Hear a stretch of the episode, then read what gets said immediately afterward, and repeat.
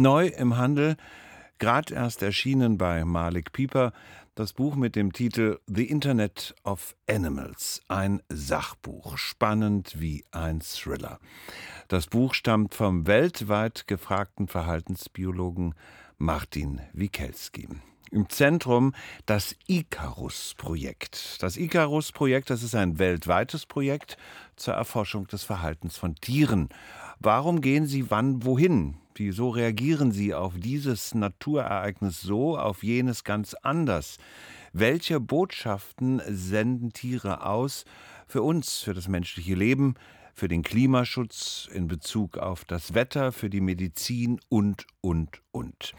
Ich hatte vor dieser Sendung Gelegenheit zu einem Gespräch mit Martin Wieselski und ich habe ihn als erstes gefragt, Herr Wieselski, welches ist denn Ihr Lieblingstier?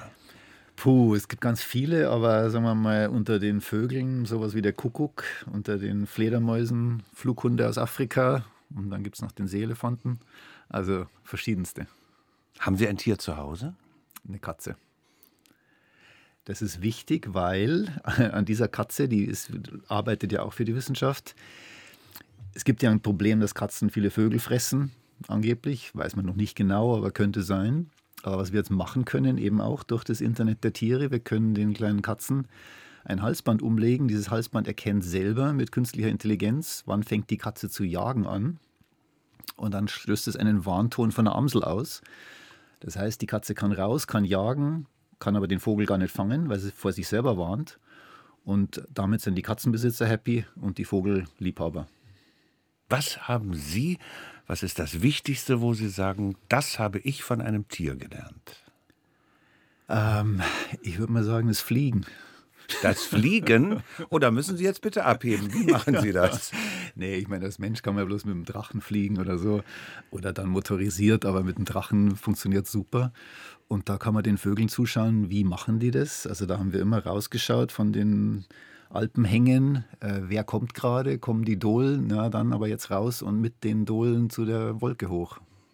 Das erinnert mich an eine Episode aus meiner Kindheit. Ich bin überwiegend bei meiner Großmutter aufgewachsen. Wir hatten einen Riesengarten, wir hatten viele Tiere, Gretchen, die mhm. von mir so geliebte Ziege und wir hatten Hühner. Und bei strahlendem Sonnenschein, wenn die Hühner auf eine bestimmte Art gackerten, sagte meine Oma, Junge, zieh einen Anorak an, nimm einen Schirm mit, in einer Stunde regnet es. Und ich habe gedacht, so ein Unsinn bei dem Himmel. Nach einer Stunde hat es geregnet. Meine Großmutter verstand die Hühner. Da ist viel Wissen inzwischen bei uns verloren gegangen, oder? Da ist sehr viel verloren gegangen, aber das können wir jetzt wieder kriegen. Wir kriegen es jetzt wieder digital. Und wir können nicht nur die lokalen Hühner zusammenschalten, sondern auch die vom Nachbarn und die aus ganz Brandenburg und die von ganz Deutschland und auch die aus Indien und Südamerika. Und das ist das Spannende, dass wir zum ersten Mal in der Lage sind, jetzt weltweit Lebensvorgänge zusammenzuschalten. Aber das Wichtige ist, dass wir eben genau diese Omas haben, dass wir auf die nochmal hören und sagen, was wisst ihr denn? Das machen wir jetzt überall in allen Gegenden der Welt, dass wir sagen, die Ziegenhirten auf Sizilien oder die Leute in Bhutan, die dort eben seit Jahrhunderten an den Berghängen leben, die kennen ihre Tiere. Und da fragen wir, was können uns die Tiere sagen? Was sagen euch die Tiere und was können wir messen, was können wir mitnehmen? Und zum Beispiel die Ziegenhirten in Sizilien sagen, nehmt nicht die Kühe oder die Rehe oder die Füchse, um zu fragen, wann der Vulkan ausbricht, sondern nehmt unsere Ziegen. Die leben hier seit Hunderten von Jahren, wahrscheinlich seit der Römerzeit. Und die wissen es, aber nicht alle Ziegen. Also nicht jede von diesen 300 Ziegen, die die haben, sondern nehmt äh, die Bertha und die Iris und wen auch immer diese Zehen, die sind richtig sensitiv, so wie man es halt auch kennt von Hunden. Nicht jeder Hund äh, kann dasselbe wie der andere. Sie beschreiben ja auch faszinierend eine Kuh, die vor Erdbeben warnen kann, zum Beispiel. Ja, das war eben genauso. Da waren wir ähm, in der Erdbebenregion, in den Abruzzen. War natürlich schwierig, da reinzukommen, weil die ganzen Straßen kaputt waren und äh, dann ist natürlich komisch, wenn man da als, als Deutscher kommt und sagt, du, ich will dir jetzt nicht helfen, dein Haus aufzubauen, sondern ich will deine, dein Tier besendern, um zu verstehen, ob das Tier irgendwas aussagen kann. Aber wir haben eine alte Dame, eine alte Oma am Bauernhof getroffen, die ist gerade die Nacht vorher eben die Stiegen runtergefallen, hat sie da fast einen Fuß gebrochen, hat furchtbar ausgeschaut, blau geschlagen überall. Und dann fragen wir, ähm, ja, also wir würden gerne mal so eine Kuh bei euch da und so besendern. Und dann sagt sie, genau, genau richtig, weil der Opa hat nämlich genau immer dasselbe gemacht. Der hat dann auch nach den Erdbeben immer den Kühen Rotwein mit Zucker gegeben, um sie zu beruhigen. Hat sie uns in den Stall geführt. Die Kühe waren schweißüberströmt noch von dem Erdbeben. Und sie hat gesagt, die da, also die Bertha ist die wichtigste und dann die noch und den noch und hier noch den Hund und den Hasen und den Truthahn und so weiter. Und so haben wir dann auf diesem Bauernhof die Tiere besendet und diese Erdbebenserie hat neu angefangen mit einem Erdbeben von über sechs auf der Richterskala und die Tiere haben das Stunden vorher uns vorhergesagt. Sie können wunderbar anschaulich erzählen und das brauchen wir jetzt auch, weil ich möchte, dass Sie uns das Icarus-Projekt erklären, das hinter mhm. all dem steckt. ja.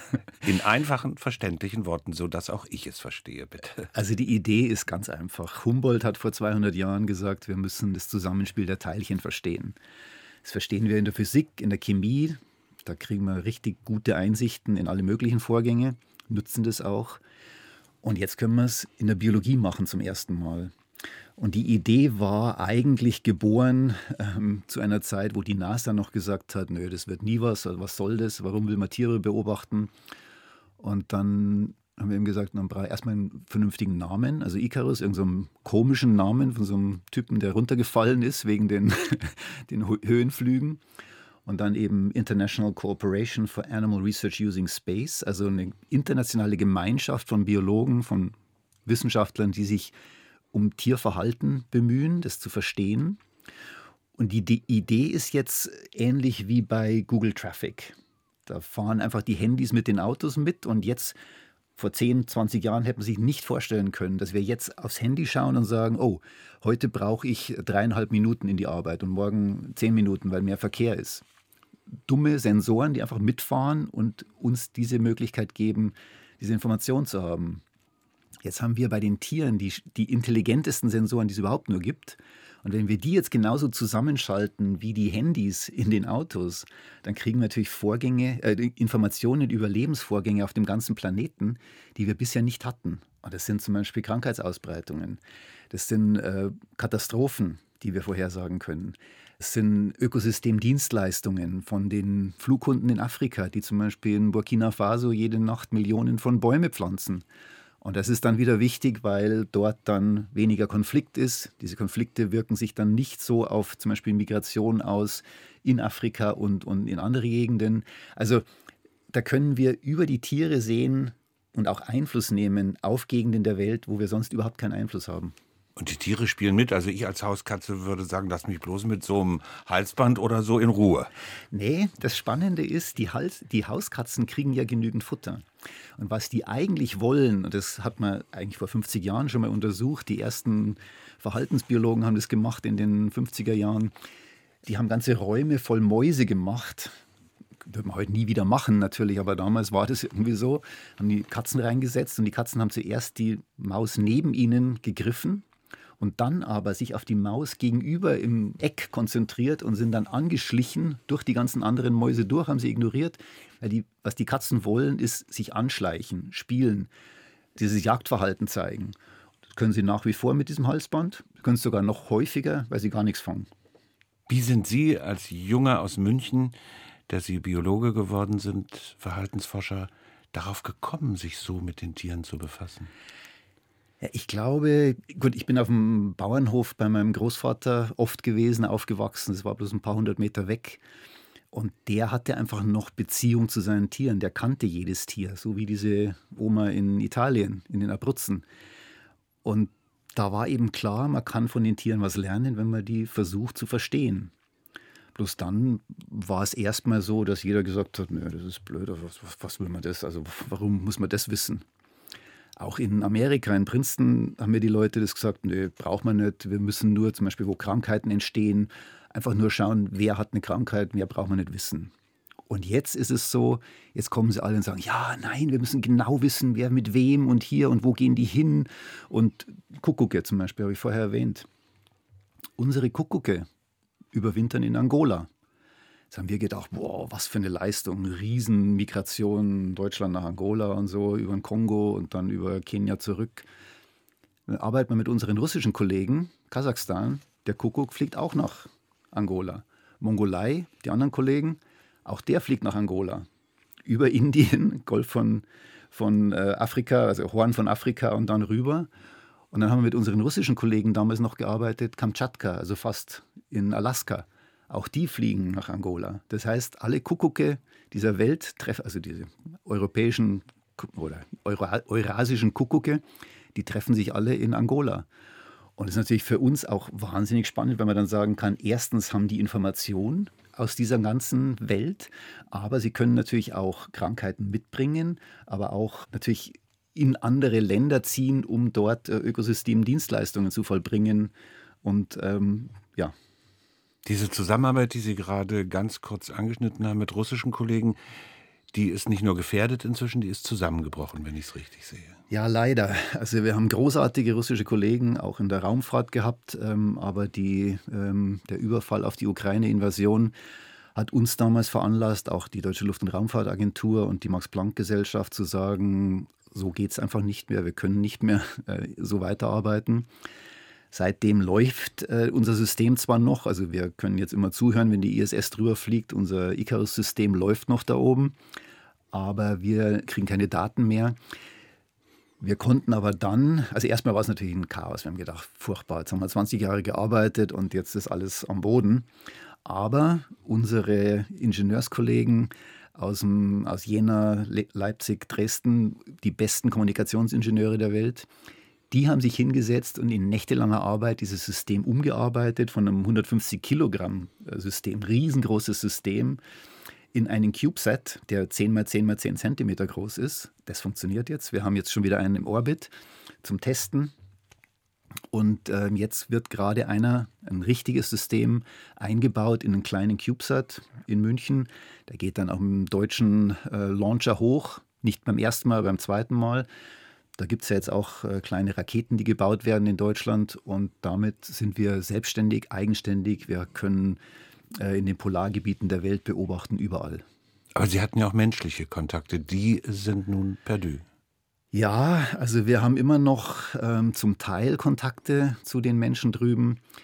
Aber äh, im Moment ist es so, dass wir diese Kontakte von uns aus gar nicht aufrechterhalten, um die Leute nicht zu gefährden. Weil die ja dann als Gefährder eingestuft werden oder als äh, Foreign Agents. Also, ein, würde man sagen, wirklich ein totales Chaos. Ganz kleinen Auszug aus Ihrem Buch möchte ich vorlesen. Es gibt eine Vielzahl von Informationen, die Tiere uns einfach dadurch mitteilen können, dass sie vor Ort sind und dort leben.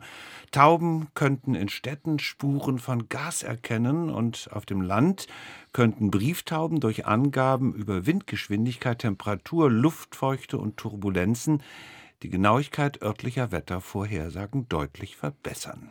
Das Nistverhalten bestimmter Vogelarten im pazifischen Raum könnte Aufschluss über herannahende El Niño-Ereignisse geben. Vom Verhalten der Vögel ließe sich sogar auf die Stärke des Wetterphänomens schließen, denn die Vögel fressen beispielsweise kleine Fische, deren Bestandsgrößen von den Schwankungen der Algenblüte zu Beginn eines El Niño-Ereignisses beeinflusst werden. Ende des Zitats. Sollten wir Menschen die Tiere viel mehr ausbeuten, als wir das bisher tun? Wir sollten auf sie mehr hören, als wir das bisher tun und deswegen den Wert erkennen von dieser Information. Das wissen wir inzwischen. Information hat ganz viel, ganz großen Wert und dann die Tiere viel mehr schützen. Und das ist eigentlich die gesamte Idee von dem Ding, von dem Icarus-Projekt, dass wir sagen, wir wollen den Menschen zeigen, wie wertvoll diese Information ist, um dann, genauso wie ein, ein Spürhund, sicherzustellen, dass es den Tieren gut geht. Weil wir würden nie einen Spürhund oder einen Wachhund irgendeiner Gefahr aussetzen oder irgend zu wenig zum Fressen geben oder irgendwie quälen, sondern wir würden immer diesen Tieren ein gutes Leben bereiten. Und so müsste man es eben auch mit den Tieren draußen machen, die uns auch diese Information geben können. Martin Wikelski, der Erfinder des Internets der Tiere, jetzt neu gerade bei Malik Pieper erschienen, sein Buch, ein echter Thriller. The Internet of Animals. Wie heißt Ihre Hauskatze, Herr Wikelski? Luna. Wer passt jetzt auf Sie auf, während Sie hier bei uns sind? Die sitzt in Konstanz am Bodensee.